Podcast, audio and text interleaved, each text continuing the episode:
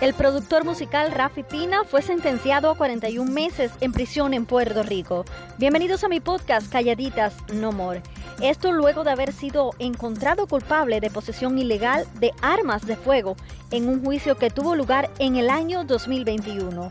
El juez además le ordenó que pagara una multa de 150 mil dólares. El también esposo de la cantante Nati Natacha se entregó voluntariamente para iniciar su sentencia. También dijo que sus abogados apelarán. Gracias por informarte conmigo. Yo soy Ladis Expósito.